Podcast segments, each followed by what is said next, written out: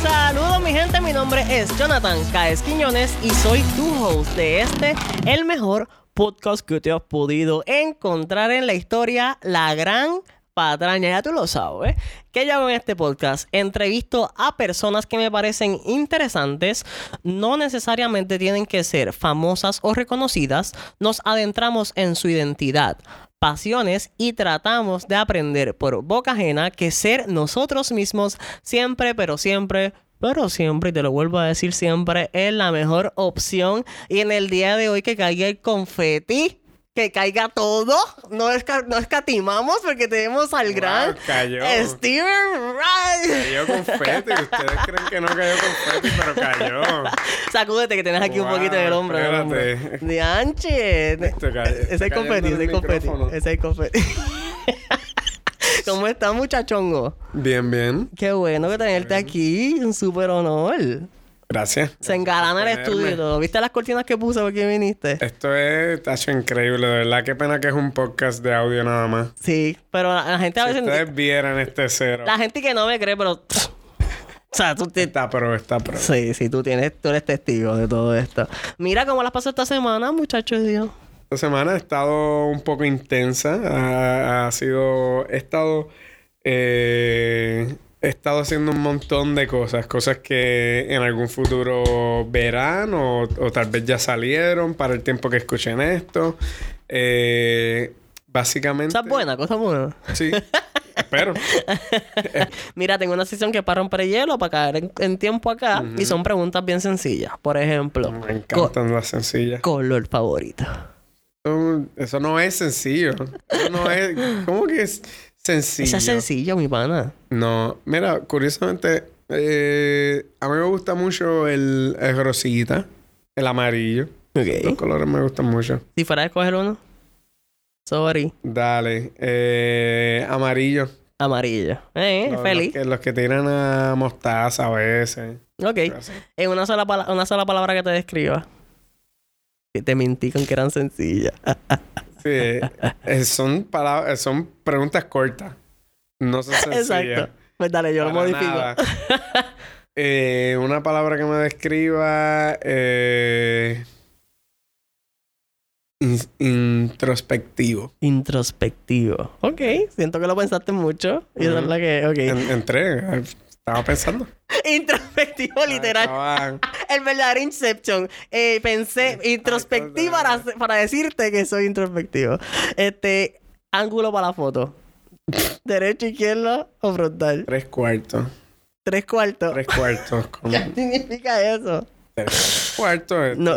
Tres cuartos es así como diagonal. Ok. Tres cuartos mirando a la cámara. ¡Wow! ¿No ¿Viste? ¡Wow! Este, ¿Eras popular en high school? Eh, no, no era popular. Eh, yo, yo era de los como hubieran bulleado más, pero logré estar como en el punto medio o ser cómico suficiente como para que no me jodieran demasiado. So, Sí, que no es gracioso me- bullear al que, al que se lo yo disfruta, no, al que era, no. yo no era patético o, o- o fácil de tripear. Ok. Yo no era de esos como que, pero mira este que estúpido, es tan fácil de tripear.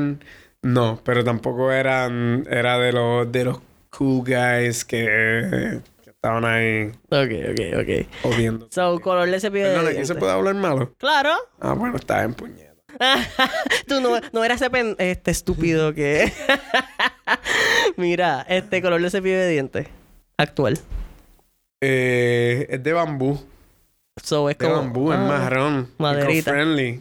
Wow, está Wow. bello. Me gusta con el Mírenme, bolsito wow. del agua, el, el la Sí. de bambú. I'm trying. Yo también te dije ya que compré esto. Ya boté mi sorbeto. Sí, eh, Jonathan tiene como en su llavero un medio dildo ahí metálico que yo creía que era como uno de esos palitos de, de defensa. Ajá. Como que si tú le das a du- duro a alguien, de seguro lo puedes usar como eso. Si le das a alguien en un músculo ah, con Específico. eso, seguro como que, ah, duele con cojones. Yo podría poner, usarlo así, como, de como. X-Men, como que cuando voy para el parking lo puedo usar así. Exacto. Es lo que, ¿verdad? Y tengo la llave aquí. y Como sí, que, es como un. Wolverine con un solo, una sola garra cilíndrica. Me gusta que estoy apri- Ya tú me estás enseñando. Sí, Tacho, tú coges a alguien.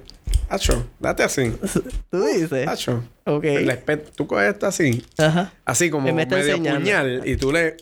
Tacho. Ay, Dios mío, lo vas a, Aquí, aquí. llorar así en el cuello. En el cuello. Mira, pues ya, ya estamos de bambú. Se nos fuimos. Sí. El cepillo. Ok. Pues mira, tengo otra sección que es la palabra para el disimule. Y es una palabra que es bastante, una palabra culta que vamos a enseñarle a la gente hoy. Y el jueguito también es como que tú la aprendas, la hagas tuya, te la llevas, porque te la regalo, y la uses en la conversación de repente si, si cae en el contexto. Este. Tengo una. No sé por qué voy a coger esta. Ajá. Tronga. Tronga. Tronga. Esa es una palabra que existe. Sí. Y me vas a decir la definición. Sí, en efecto. Tronga. Mujer galanteada o pretendida por un hombre. Tronga. Tronga. ¿Puedo usarlo en una oración? Sí, sí, sí.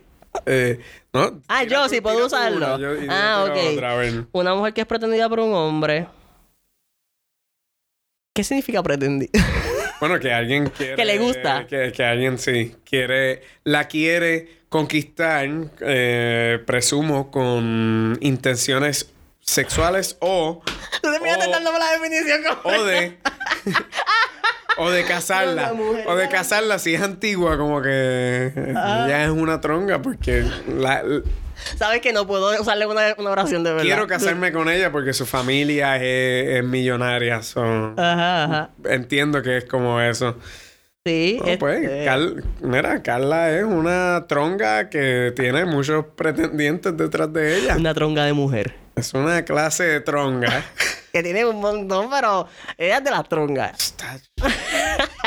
Nada, aprendiendo, nene. Vamos a ver si la podemos usar. tronga, me gusta. Sí, no te la voy a dejar pasar porque ni yo, ni yo puedo usarla. O sea, si la voy a si no la usas, pues hasta yo te la dejo pasar. Suena también bastante fálico. Ajá. En una oración suena mucho más... eh, o sea, escucho a, a Sí, te imaginas. ahí diciendo como que, me- ¿quieres que me saque la tronga? Ah, ok. Pero. Horrible. No, terrible. Pero no. es eso, gente. No la usen así. Es la mujer que es pretendida, ¿ok? ¿Entendida? O- por un hombre. Por un hombre. Eh, Dice galanteada también, de momento de eso es como un sinónimo. Que, que le están tirando flores y... Sí, ok. Ah. ¿Eh? Estoy pensando en las mujeres que Ah, son así. Me fui, me fui. Mira, este, vamos a entrar en materia. ¿Qué es, lo, ¿Qué es lo que tú crees que es lo primero que la gente piensa? ¿Qué concepto está totalmente unido a ti cuando la gente te ve? No voy a decir varios, pero ¿cuál tú crees que es de No sé. eso? No sé cuál es el, el principal, eh, pero mucha gente pensaría... eh, va a sonar pretencioso. ar- artista. Artista. Ok. Sí. Ok, sí, porque yo también tengo otros que es como que comedia, Sí. ¿verdad? Pero puedes resumir tal vez en artista así como que... Eso. Desde pequeño te pens- pensabas que la gente iba a pensar eso. Eh, Como que te la viviste en algún sí, momento. Siempre dibujé y entonces cuando estuvo... Sí, yo fui el que dibujé los, los, los carteles de, de los field days. El Día de la Paz. Sí, sí. De, para la escuela, de Dragon Ball Z y esas estupideces. Yo, yo era el que dibujaba eso.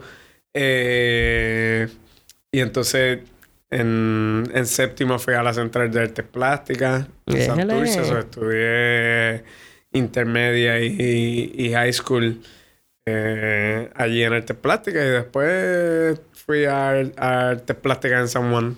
Todo, todo, todo es todo. Arte, arte, tú eres arte, tú escupes arte. Todo se Estaba arte. dibujando y diseñando y eso sí, sí. Ok, entonces, este. So. Siendo artista, pero es en, en ese ámbito, pero no, no es como que solamente dibujo, ¿verdad? Si lo ves desde el ámbito de lo que es el Steven Rice, ¿me entiendes? Pues es como todo, es como artista en diferentes formas. Sí. Lo otro que hago es eh, improvisación teatral, stand-up. eh, y entonces llevo haciendo impro como desde el 2006 y stand-up también. Tenía 16 años cuando empecé a hacer eso. Y desde ese entonces he estado haciendo eso. Ok. Me da mis Bueno, indicios de que en la escuela tú eras graciosito. También, de alguna forma. menos, sí. Ajá. So, háblame de cómo llegaste hasta que hasta que dijiste, voy a hacer esto por primera vez. Bueno, eh, la, la historia va, pues en, en high school yo chavaba, era eh, siempre tuve humor, era uno de los, de los más cómicos, me acuerdo. Eh, hubo una, una muchacha que, que para mí ese, a ese momento no me gustaba, pero por alguna razón la gente nos empezó a poner como que, ah, que sí. Eh, Melissa y Esteban, Me van a deberían estar", casar. porque ella también era como que cómica. Y, y nos jodían con eso. Y de repente nosotros empezamos como que a hacer esta pequeña... Nuestra interacción con los otros estudiantes era que ella se acercaba donde mí como que... Ay, ven, pa ven Esteban, ay, papito, ven aquí. Y entonces yo me acercaba hacia donde ella. Y ella hacía como que... ¿Qué carajo te pasa? Ah, Entonces como que todo el mundo se reía de ese, de ese dúo eh, cómico que, que sucedía. Y eso... Qué gracioso. lo- Era lo, sufici- lo suficientemente como que estaban totalmente conscientes que era un juego. Como que, Sí. que podían llevarlo a ese nivel como que, ven acá. ¡Ay, ay, ay! Y estábamos con ese chistecito hasta que eventualmente pues me, me empezó a gustar. De Ella. verdad, sí. Y como que... ¿Qué pasa? Y, y más o menos tuvimos algo. eh, ¿Qué significa eso, Steven? Bueno, lo para high school, que, que, que nos dimos besitos. Nos y- dimos un besito. Y cositas. Y le comí la en nalga. fiesta, pues tal vez perreábamos o algo, pero. eh, Y ahí no te decía, ya te fallaba. Llegó un punto que dejó de decírtelo. ah, hubo un punto que, que nos. eh, exacto. Tratamos ahí de ser como que novios, pero, pero después ella se quitó. Después ella se quitó. Ella me decía. eh, es que no, es que no te quiero corromper. Muy bueno. Eh, Y ella qué labia, ¿verdad? En otro. Ella estaba en otra onda. Ok. Eh, Eso fue hasta, esto fue todo. Fue tu primera interacción cómica, como que en dúo. Fue tu, hasta tu primer casi amor. Sí, ella era media tronga.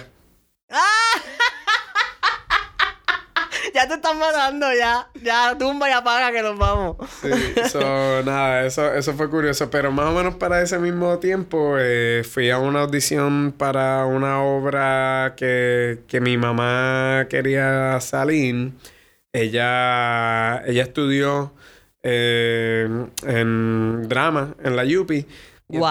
entonces, no sabía esto. la, la audición era con actores eh, con impedimentos y sin impedimentos. Mi mamá, a sus 25 años, antes de tenerme a mí, ella tuvo una trombosis, que es un Ujú. derrame cerebral, y, y no pudo seguir haciendo teatro.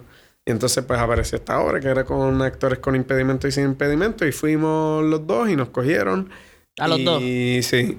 Entonces estuvimos los dos y ahí estuvimos entrenando y ensayando con canto, baile e impro. Y ahí conocí a, a mi profesor de impro, Gillo Giraldo, que con él estuve todo el tiempo que, que él estuvo aquí en Puerto Rico, porque él es colombiano. Y ahí fue que cogí mi gran lección de impro. Y ¿Qué años tenías? ¿De cuántos años tenías ahí? Yo tenía 16. Ok. Entonces estuve varios años ahí con, con Gillo aquí en Puerto Rico. Y después lo seguí con otros grupos y también tuve la oportunidad de viajar y coger talleres en otros países y ese tipo de cosas. Qué cool, qué cool. Y no, y también que esa sea la experiencia con tu mamá. Es como que también lo lleva como que tiene Sí. un sentimiento envuelto Fue de ahí. las últimas, fue la última cosa que, su última puesta en escena, fue la primera mía y desde ese entonces yo seguí haciendo ese, ese tipo de Suena, cosas. suena hasta romántico, estaba, estaba Sí, bien sí. bello. Fue la última de ella. Fue la primera mía. Y entonces, nada, en, en high school yo hasta, hasta empecé a hacer eso de impro y, y habían shows que la gran mayoría del show eran eh, gente de mi high school yendo a, a estos lugares que técnicamente no se supone que nosotros fuéramos porque éramos muy chamaquitos, como yendo al taller en Río Piedra. Eh, so, eso fue más o menos la experiencia que, que empezó y desde ese entonces he estado Tú tuviste, yo estoy cambiando de tema en mi mente bien rápido, pero tú Mira. tuviste como que haciendo shows para esto de las huelgas y la cosa, ¿verdad? Se, se montó un espectáculo cuando se estaba sacando Ricky. eh, ese, ese show lo montó un, un amigo eh, comediante que se llama Oski Morales. eh, Oscar Morales, Ajá. lo llamamos Oski de cariño. Y, y entonces él montó eso, mm, llamó a varios come- comediantes y buscó audio para que hubiera audio. Y, y entonces estuvimos haciendo stand-up frente a la barricada en la calle Fortaleza. Me gustó, me gustó y mucho y me acuerda eso que me estás diciendo de high school, como que como que es que me lleva a lo nativo de lo que es el espectáculo y lo fácil, o sea, lo conectado que está con la gente, que yo necesito teatro, yo necesito luces, yo necesito que tú me escuches con atención y veas Claro. cómo yo veo esta- esto mismo que nos está pasando desde mi perspectiva. De momento estás ayudando un montón a ver las cosas de otra forma dentro de un gran caos. Y entonces es como que su, para mí es como, o sea, como una lucecita en la oscuridad, o sea, whatever, pero es como Sí, lo es, nativo. Todo- siempre que esas actividades que, que están en Viejo San Juan haciéndola, este, el morro, vamos a decir, usted, o sea, me gusta. Es que lo que resalta es el talento, punto. Sí, todo eso se puede hacer. O sea, la, eh, eh, es un poco contradictorio. Como que uno pudiera hacer arte donde sea en cualquier momento. Lo que pasa es que hay, hay ventanas donde el público está más receptivo a eso. Por ejemplo, bueno, si tú montas un buen show callejero, tú lo puedes montar en cualquier plaza. Lo que pasa es que tienes que tener un, un buen acto. Tal vez tienes que... Sería bueno que haya alguna actividad y que la gente esté de onda de, de salir y ver ese tipo de shows. O a veces, si tú montas algo y estás ahí tirado y estás haciendo marabaleando nada más y, y no hay mucho, pues tal vez gente pasa por el lado. Pero si montas algo, tú pudieras hacerlo sin nada de los, de los bombos y platillos que, que a veces uno piensa que debe haber en una producción. Siento que representa- representaba mucho porque es como que también representaba para mí, mira lo que puedo, o sea, mira lo que estoy haciendo con lo, con lo que tengo, que es, o sea, es como que mi talento y hablando, imagínate tú lo que puedes hacer en este tipo de situación. También lo de, lo de la fortaleza, eso fue un, un espectáculo que como que emocionalmente también era necesario. Había mucha frustración, la gente quería. You poder reírse, querían, you eh, estamos, estábamos cansados de tanto, de estar en ese mismo lugar, en esa calle eh, renombrada Resistencia, eh, para sacar a, a un gobernador inepto. Estamos cansados de estar escuchando tanto, tanta charla, tanta voz molesta, que pues escuchar un poco de risa era da otro tipo de catarsis, de, ok, pues lo estamos reconociendo, nos podemos reír. También los comediantes, algo que hacen es señalar, a veces señalar cosas eh, inusuales o, o señalar cosas que parecen obvias de una manera más, más liviana y, o sea, la gente, nada, es, es- es muy cierto que puede ser terapéutico. Literal. Te, te pregunto, ¿tú siempre eh, has estado con teatro breve desde el principio?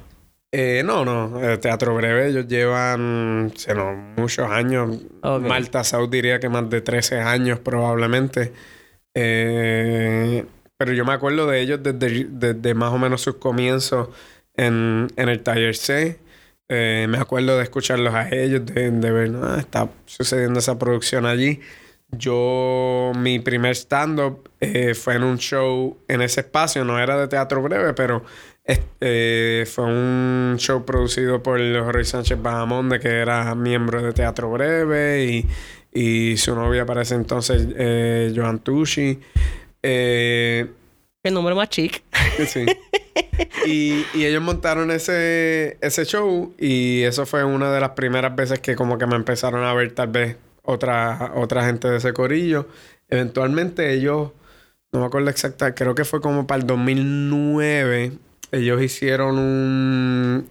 hicieron en Facebook una convocatoria de enséñanos tu video eh, de por qué tú pudieras salir en teatro breve o algo así. Y yo monté un video diciendo, era como un video audición, y yo estaba diciendo, ah, todos estos son mis talentos. Y yo estaba haciendo talentos súper estúpidos, como est- estaba tomando té, estaba corriendo monociclo, eh, me, me escondía, eh, le- diciéndole a un perro que se siente, enseñando un montón de medallas, de medallas de carreras que no eran mías. Como que yo hice eso y aparentemente eso les, les dio risa y ellos me invitaron para como que ellos mismos hasta me lo dijeron como que pues tiramos esa convocatoria y fuiste el único que sometió. Ah, el So- único. Yo creo que eso estaba como raro. O sea, eso es peor. Eso ni, ni quedar, quedar empate. ¿Me entiendes? Eso es peor. Yo fui el único. So, me cogieron y me pusieron en escena. Te botaste con el video entonces, como quiera. Me boté. Habían otros que enviaron videos, videos que tenían, pero de otras cosas, como de sketches viejos que ya habían hecho. Ajá. So, yo fui el único que hizo un video original para ellos. Ajá. ajá. Y me cogieron y me llamaron y participé esa primera vez. Súper gracioso. Te pregunto, ay Dios mío, el agua, la producción, ¿dónde está? ¿Cómo? Yo traje agua, de verdad. Esta tos es por haber estado. Cuando hablo mucho, me pasa. So, disculpen, editen esa parte si quieren. Le bajan los niveles o si no, pues sepan que están bregando aquí con un tuberculoso. No. Mira, Eh, te iba a de- preguntar, como que mismo de teatro breve o ya sea independiente, como que dos experiencias súper gratificantes para ti, ya sea en esa, en ese talento o en otro, ya sea en dibujo, porque no hemos hablado mucho de dibujo, pero que vamos a, eso- a eso, pero es el momento de resaltar dos experiencias. ¿Cuál tú dirías? Bueno, eh, una bastante im- importante o, o que me, me sorprendió un montón y me gustó fue un con gracias a Gillo en Colombia nos invitaron a, a mí, a dos amigos compañeros de, de impro, Eric Rodríguez, o mejor conocido como Chicho, Chicho. y Elena Ramírez, que ella también está haciendo impro conmigo en noches de impro ahora mismo y, y yo llevo improvisando con ella hace años, igual con Eric. Fuimos los tres a un, a un diplomado de improvisación teatral y allí eh, presentamos un formato que nos gusta mucho que se llama Impro el Cubo, un formato original y es un poco de improvisación, es un improvisación por una hora, una sola historia y a veces tiene un poco de más peso dramático de, de lo que puede tener improvisaciones cortas que usualmente son más cómicas. Y eh, nada, ese espectáculo fue como una demostración de, de lo que somos capaces, de contar un- una sola historia, de que la gente emocionalmente fueran, sean tocados por, por lo que estábamos haciendo. Y fue en otro país, fue, fue como gratificante y, y validó mucho trabajo.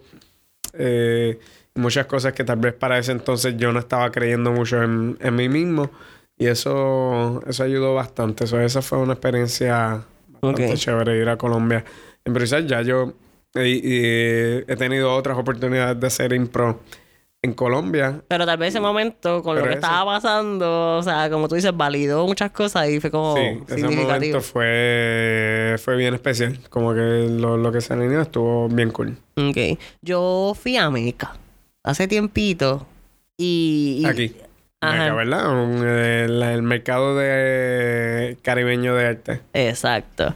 Me encantó como que la, la forma que lo produjeron y toda la cosa. Y vi que tuviste una participación ahí. Ah, y era... Pero yo fui a Santurce. En Santurce que... En el claro, local. en el, en el museo, el- Ah, el, exacto, Meca Art Talk. Exacto. Ya. Este... Vi tu cuadrito que era de... Pollito. Del, eh, Mm, ¿Cuál ya, es el? Illustration Art Fair. Ah, exacto. Ese sí, que yo fui específicamente. Hubo otro año que, que tuvo una charla. Ah, ok. Eh, Pues no, yo... Es que aquel... eh, Pues sí, esa fue un- una exposición de ilustración específicamente. Usualmente en, en Meca eh, un montón de galerías presentan trabajos bien diversos, bien diferentes, escultura, eh, performance, pintura, formato grande, pequeño, pero esa sala que viste era el Illustration Art Show. Exacto. Entonces todo lo que había era ilustraciones, específicamente ilustraciones de artistas que, que hacen cómics, hacen eh, murales, ese tipo de cosas. Pues ahí estábamos y ahí tenía una pieza que era el pollito. El pollito Yito lo estaban arrestando como dos policías de fuerza de choque. ajá, ajá. Y pues nada, tal vez Me encantó, me encantó. ¿Cómo lo hiciste? Se veía bastante. Esa, ¿Con qué, qué material usaste? Eso era con. Eso fue la lápiz a color. Los lápices de colores, ¿verdad? Y corté, porque también lo hice con diferentes papeles, solo recorté y lo puse todo junto. Wow. Y sabes qué? Me encanta esto, que tú, o sea, las dos pasiones están como que vivas siempre. Y y ¿sabes dónde se unen? En la- a nivel de producción, ¿verdad? Yo siento que muchos de los artes, de momento, tú tienes mucha influencia o tú mismo lo haces. Eh, dices en el teatro. En el teatro, ajá. Bueno, eso es un síntoma de ser un freelancer, de tener que buscar todos los guisos posibles para, para poder vivir. Y entonces, pues, ser un, un actor improvisador que también es diseñador. Pues como que cae, natu- cae Es que eso me encanta. Pues necesitamos hacer un póster. Este Aquí puede empieza hacer, Andy ¿verdad? Ford, exacto. Pues, y termino haciendo eh, muchos artes y cosas eh, para, para teatro, pero idealmente yo pudiera vivir de una de esas cosas y no tener que hacer las dos. Exacto, exacto. Pero a veces ayuda a tener varios talentos aquí en este contexto. Y no, y en, en, en, en una escena donde realmente hay que josear con cojones y hay que hacer todo. O sea, mientras más hagas, más, más vale, ¿me entiendes? Sí, Cuestión sí, de más logras hacer porque desafortunadamente casi ninguna de las industrias creativas está suficientemente grande o saludable para que tú puedas vivir completamente de, de actuar, completamente Y te lo de- dice de alguien que- ilustrar, de diseñar. Que Estudiaste arte de, o sea, siempre me estás diciendo que de intermedia. Claro. Académicamente, yo eh, le- de, de ir a universidades y a instituciones, yo me eh, preparé en, en artes, en artes visuales. Pero llevo tantos años haciendo actuación, improvisación, que eso es lo que... se nos- también ya tengo los años y, y la experiencia. He aprendido por, por la calle que, también me atrevo a, a hacer cualquier pieza de, de teatro o de cine que, que necesite, me, me siento preparado para eso. Igual siempre uno va aprendiendo, pero tengo el confidence de decir, bueno, yo, yo puedo ir por esa, por esa Y la cosa es que desde mi punto de vista como artista gráfico, que, lo- o sea, que me entero que tú haces ilustraciones, que diablo, también eres bueno, porque no es que haces y no me... O sea, también me apelan. En escena te he visto y tienes un flow low key, como que tus chistes son como que, pues, estoy aquí, entonces, pues, ¿me entiendes? Como que ese flow me gusta. Buena, buena descripción. No. Malvado. No, pero lo que quiero decir es como que no eres Sí, tan sí, agresivo. O sea, tú, Sí. tú, tú siempre te muestras en escena con un perfil bajo, like, la gente está cabrona, estamos, ¿sabes? A mí- Tú, tú, lo, tú lo diseñas, yo creo que de esa Un- Una, forma. no, una, una amiga ilustradora que tal vez mucha gente conoce porque ella es bien famosa, eh, Mariela Pavón de Chequin Mela. Ella, ella tiene un cómic que creo que resume muy bien cómo yo me siento con, con todas esas cosas de estar on stage, de hacer todas estas cosas que como que uno pide la atención o cuál es el flow. Ajá. Y es un cómic que, que dice ella, en esta línea, a mí, eh, ay, ¿cómo era? A mí no me gusta llamar la atención, pero, pero me encanta que me la den. Ok. Como que no, so, a mí no me gusta llamar la atención. Es que eso es lo que, eso es lo que quise decir Pero me encanta que me la den. So, eh, me- eso me, siempre me, me ha conectado mucho eso. Porque hay gente que le gusta llamar la atención. Ajá. Y que le- les encanta como que mírenme y hacen cosas y es grande y, y prenden el celular todo el tiempo y están todos los stories, stories, stories, stories. Mírenme, mírenme, mírenme. Pues a mí no me gusta llamar la atención. Pero Ok. cuando me la dan, me encanta. Por eso te iba a decir que desde mi perspectiva, siendo artista gráfico, como que eso te hace, ah, ah, o sea, si tú, yo pongo una- unos, todos los perfiles, como que eso te da una estrellita. O sea, te pone un, un destacado. Porque es como que, diablo, este tipo está involucrado en la, en la producción, lo quiera o no. O sea, con los artes piensan default en ti. Y entonces siento esto mismo que estás diciendo, que es como que no es que yo quiera llamar la atención, lo he hecho toda mi vida. ¿Me entiendes? Solo que estoy... Aquí estamos. Pues, So, dentro de tu estilo también se nota. ¿Me entiendes? Por más que sea, pre- pre- o sea, que ya lo prepienses o lo diseñes así, se- la esencia siempre está. Claro. Me gusta cómo tú describirías o sea, la diferencia entre entre tú y los otros? Como que en cuestión de la hora de improvisar, me imagino que hay diferentes técnicas y cosas, pero hay algo que, te, que tú puedas resaltar. Bueno, y con... Después de improvisar tanto, tantos años con diferentes personas, yo creo que tal vez lo que usualmente me define es que sí, tengo una energía más controlada que otros compañeros. Eh, Es que eso lo- es- eh, está llegando, exacto. Sí, o sea, pues, a mí me fascina y lo digo esto con todo el cariño, pero si han visto, han ido al, a noches de impro en, en el Shorty Castro, por ejemplo, la energía de, de Luis, que, que lo apodan la bestia, Ajá. es por algo, porque él literalmente es una bestia en escena, o sea, grita, brinca alto, está... ¡ah! y, y, Y cuando tú lo es recibes- fascinante verlo, pero yo no tengo esa energía, yo no, yo no puedo match it, so... yo siempre estoy más, más recatado, estoy más tranquilo y, usualmente me gusta mucho, me gusta mucho encontrar el chiste en, en lo irónico, en, en el juego de palabras, en, en señalar algo inusual. Eh, so, tal vez, em, y me preocupo mucho por, por la narrativa, por la historia, por dónde es que va la cosa, cuál puede ser un, un twist irónico, cuál puede ser una sorpresa. Me, me acuerdo cuando te vi en un show que, que fue un poquito difícil. Creo que mucha gente estaba gritando. ¿Te acuerdas que te lo dije? Eh, me imagino, sí, he tenido varios de esos. Ajá. ¿Qué estaba sucediendo? Ah, Como que había un... Había una tipa, había alguien hablando. era de Halloween. Era de Halloween y, y ya te di. tú- Estaba haciendo impro o stand-up. Era stand-up.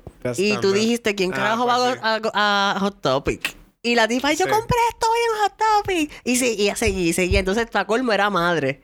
Y es como que, ah, porque tú también tienes hijos. Y tú vas a Hot Topic y tú tuviste que defenderte un calentón que me dio. Pero en el sentido de que vamos a ver cómo tú sales de esta, yo quiero que salgas de esta y yo quiero que esta cabrona no se calle. Llega un punto que entienda. Yo, yo en stand-up... ah, ah, ¿Ves? Es que también hay diferentes estilos. Por ejemplo, en stand-up tengo la mala fama de que el público que me escucha... En stand-up suena como que es una conversación con el público. Parecería que es una conversación, pero no es una conversación. No se supone que ustedes hablen. Los Coño. únicos sonidos que el público puede hacer es risas o silencio. Esos son los únicos dos sonidos eh, que pudieran hacer. Entonces la gente a veces se envuelve y empieza a hablar. Y como que conmigo en la, en la bendición, este show de stand-up que, que se ha hecho semanal, eh, como que yo inspiro a que la gente quiera hablar y hacer un comentario. ¿Qué cojones? Y, y yo, ah, ah, no voy a aguantarlo. Y yo voy inmediatamente de 0 a 100. Como que alguien comenta, "Uh, no, esto no es así. Mira, cállate la boca, ¿ok? Exacto. Inmediatamente.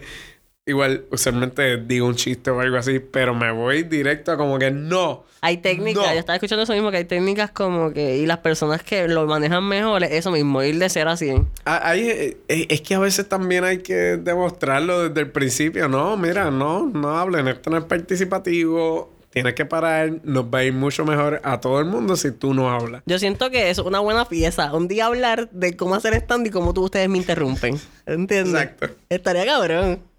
Ah, está interesante. Me Wow, gusta. Me gusta. Ok, te pregunto, ¿cómo tú manejas las críticas dentro de este ámbito, ya sea arte, ya sea lo otro?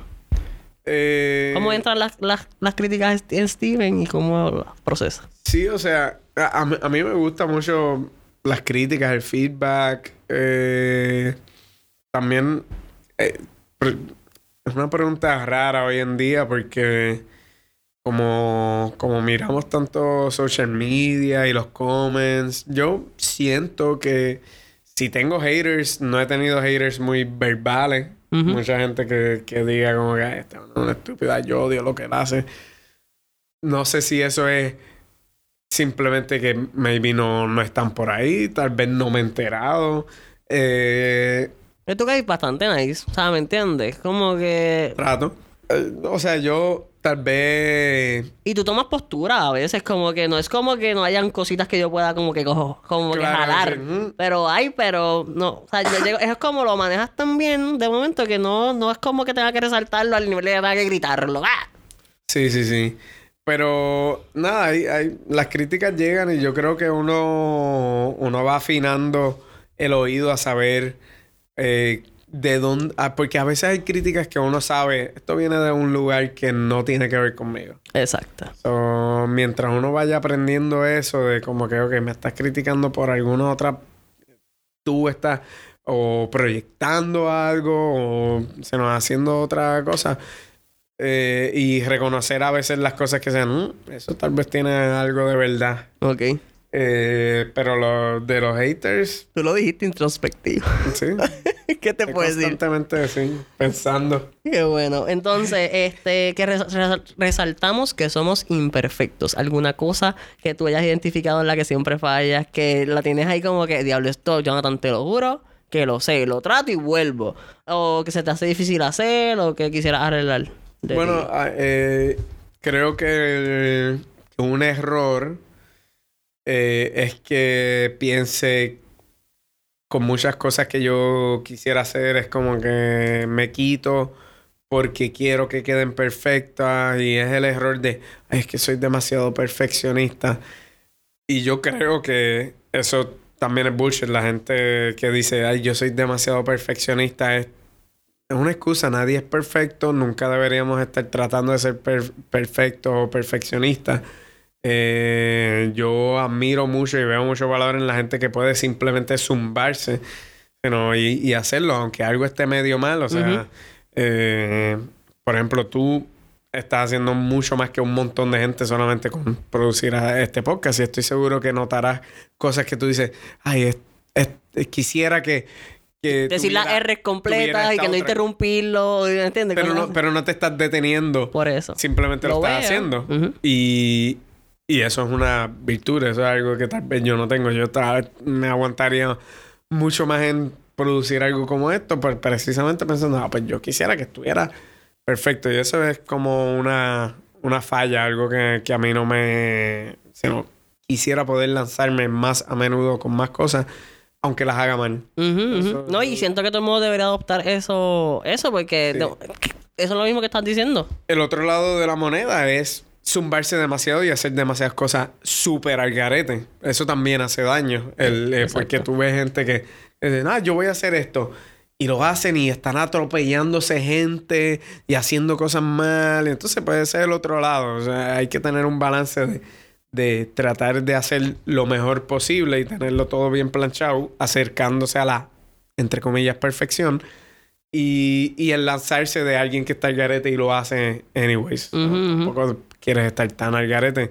Eh, si tú estuvieras súper al garete y llegas y es como, ay, sorry, ah, pues el audio no funciona, hay esto y lo otro, porque te estás zumbando hacia lo loco. Ujú, Pues eso también es como que, pues, cabrón. Sí, sí, son. ¿Para qué carajo yo quiero venir aquí si tú Y yo trato de organizarme con la miquita y la No, no, eh, no, tú estás, tú estás muchos pasos más adelante Ay, que, otra gente. Tú estás bien lejos de estar al garete con. Por eso algo, tratamos y siempre va, no, siempre va a llegar tal vez acumula- acumulación de trabajo, de momento no, eso mismo que estás diciendo, no Algo. darte cuenta de lo que puedo mejorar y hacer pasarlo siempre por alto, es como que te lo ya tú lo sabes desde el episodio donde estás haciendo esa mierda, como que Pero, claro. son nada, en verdad es como trabajar en uno y llegar al balance como tú dices, ¿verdad? So, no me puedo ir sin decirte Mm. que en el 2019 me encantó tu fucking disfraz de Halloween del viejito de plaza. Dios mío, qué cosa más hermosa. Para Halloween me disfracé de un personaje eh, eh, pintoresco que mayormente lo conocen las personas en el área metro. Si frecuentan Plaza Las Américas, hay un señor, un don, que toca acordeón. Y él todavía está tocando acordeón ahí en plaza. Está bien viejito, está bien. Dios mío, está más así, está, en la- está- Eh. ¿sabes? ¿Te has visto Hércules que coge los hilitos de la vida y lo pican? Él está como que ya, yo creo que le están para coger el hilito. Qué buena referencia. Pero me tiene así como al borde. hilito, ese hilito está. Terzo. Sí. Me iba la tijera. Y, oye, y me disfracé de él. Dios mío, yo- tú imaginas que salga esto y que... Y, y que fraga, Ay, que mío. fallezca eh, Don Emiliano. Eh, Te cambié el mood y todo, chécate, estás sí, pensativo. mira, pues ahora la muerte.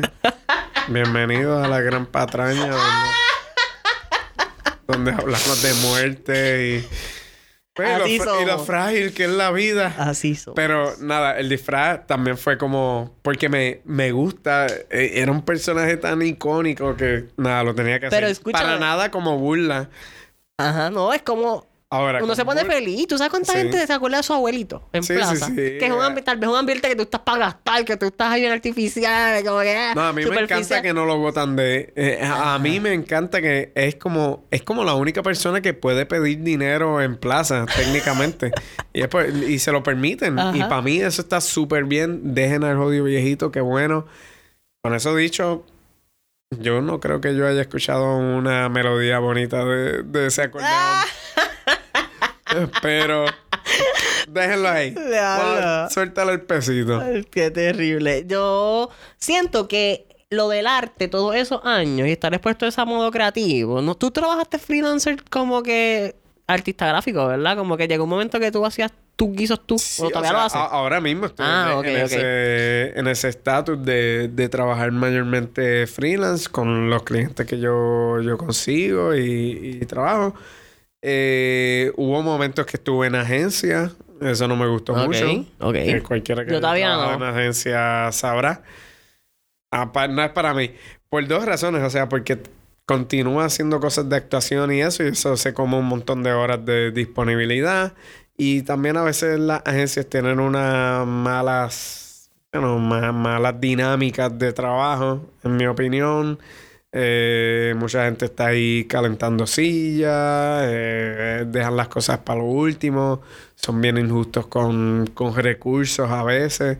Por ejemplo, porque yo he estado en las agencias y también he estado eh, que me llamen como recursos. Por ejemplo, una práctica que me molesta, me encabrona, no hay ningún tipo de sentido para esto, es que me llamen para un anuncio y entonces se, se graba el anuncio, toda la agencia cobra, ellos siguen con sus quincenas y entonces a los talentos dicen, ah, pues te pagamos después de tres meses. Mm. Te pagamos después de tres meses. O sea, yo estuve disponible inmediatamente, grabamos este fin de semana porque tenían prisa para entregarle al cliente. Salió hace entonces tiempo. tienes que esperar a ¿Tú ves el anuncio y todavía no has cobrado? a cada rato. Eso, eso sucede todo el tiempo. Incluso hay agencias que se tiran esta de que son tres meses después que el anuncio pauta. Para que veas, eso tú le sumas ahí un mes de, de Pero es que ya tú hiciste eso ya. Ya tú fuiste, Claro. grabaste ya. Sí, Págame. sí. Y ustedes, y las, todas las agencias tienen dinero en reserva que, que si no tú puedes despachar, ellos se van en la excusa de que, de que, que entre el dinero del cliente, pero, No aplica, no pero tú aplica. le ya estás tú pagando a todos tus clientes, tú le estás pagando a, a tu copywriter, tú le estás pagando a toda, al diseñador, a toda la gente que trabajó esa campaña dentro de tu agencia Ujú. en, la quince- en la quincena, pero yo tengo que esperar todo eso. Bueno, son esas cosas que es como que no hay ninguna razón para... Sí, pero has estado en ambas perspectivas, como que está cabrón, como Sí, quieras. sí, sí. So, nada. eh, La pregunta de cómo era como que dentro de ese proceso creativo, de la conceptualización, ya sea un trabajo freelancer, sea un trabajo de un dibujo, por tu parte, para alguna colaboración o algo, ujú. no te da una ventaja sobre los otros, ah, como que, ¿me entiendes? Que siento que hay algo Que de... estar freelance. No, no, no, ¿Qué algo que este, ventaja? tener la ventaja de estar constantemente, además de la actuación, pensando en ideas. Como que la dinámica de brainstorming tal vez es más rápida y a la hora de la improvisación tal vez como que te da una ventaja, no sé. Ah, bueno, o sea, mezclando disciplinas, por ejemplo, lo, lo que sucede es que uno está constantemente creando y sí hay writer's block, hay, hay, hay bloqueos, pero, pero es como hacer ejercicio, o sea, si estás constantemente haciendo este tipo de cosas creativas, pues también uno, uno se pule en otras cosas, uno afina cosas que sabes que no funcionan, cosas que sí funcionan. So, en la improvisación, lo que sí ayuda a cualquier proceso creativo y cualquiera pudiera y debería coger algún taller de impro, aunque no tenga vista de actually, sino estar en tarima haciendo impro como carrera, pueden sacar herramientas de algún taller de, Estar en un eh, incómodo y somos salirte de, de, no, de no bloquearse. Ajá. Usualmente lo, lo que más, para mí, lo que más trabaja la improvisación para la gente es el, el que no te bloquees de ideas que tú mismo te censuras por, prejuicios, por presiones sociales, por eh, querer ser cool, eh, el que dirán, todo eso. Pues la impro ayuda a tumbar esas paredes para que tú puedas ser creativo más, más instantáneamente. Ya sea con un grupo haciendo improvisación teatral, ya sea ¿Hay clases de hablando todavía en- vigente? O sea, como... que- Sí, sí, sí. eh, Es cuestión de buscar en Google. hay, hay talleres con... A veces yo ofrezco algún taller... eh, si se une una productora o alguien que me ayude a montar e- eso. o a ¿Escuchaste? ¿Escuchaste, o a- productora?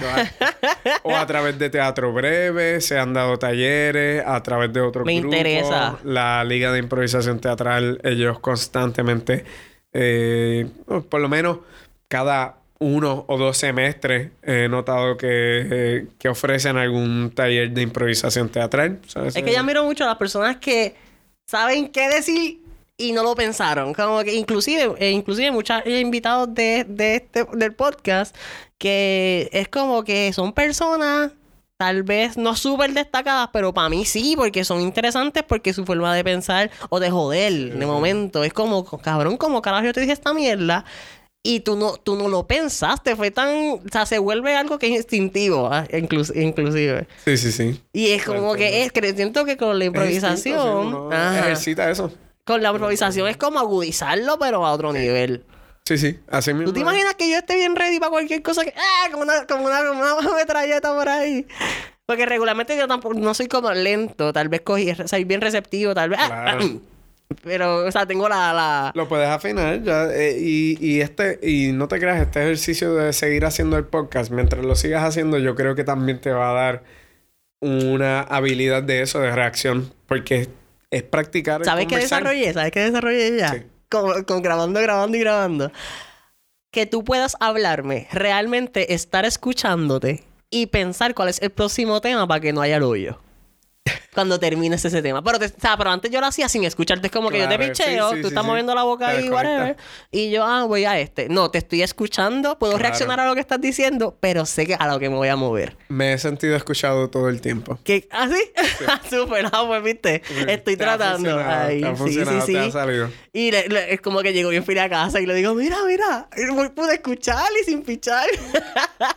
Muy presente. sí, sí, y me gusta. So, de momento de improvisación puede ser como otra cosa que agudice. Como tú dices, no necesariamente es que vamos a estar en un show, pero no.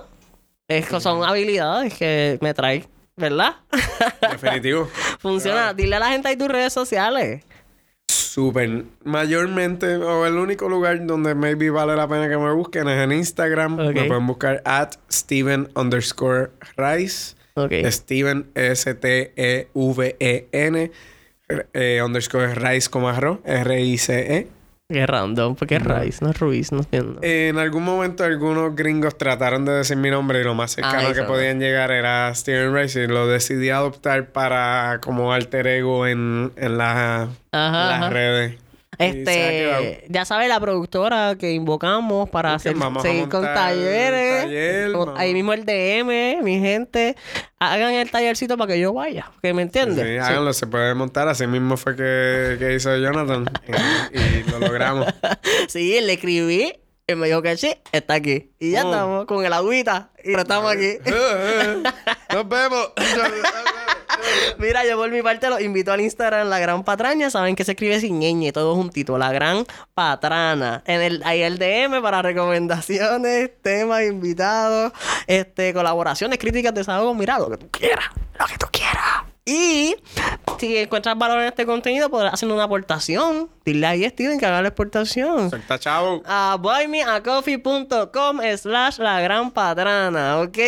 Para tener más agua para Steven cuando vuelva a venir, que tenga más agüita, la tosera, Boom. No faltes, pero si tú no me aportas, pues como que no puedo. Entonces, el email, la gran patrana arroba gmail.com. Ni uno, ni, ni me quieres buscar en Instagram, ah, escríbeme un email directamente y hablamos. La gran patrana pod arroba gmail.com y le agradezco una última vez a Steven gracias, Jonathan. La por venir, por contarme. Entonces, to- ahora las cosas me están haciendo un poquito más de sentido. ¿Me entiendes? Eso me funciona mucho y gracias por la oportunidad, de verdad. Yeah. Yo, Bob. Entonces, a nuestros oyentes, a ti, que le diste play, que empezaste este party de tres personas, de dos, si lo pusiste alto, lo que sea. Gracias a mí por tu tiempo, por compartir conmigo en este espacio que es tuyo. Pero nos tocará coincidir en otro episodio de La Gran Patraña, porque este ya se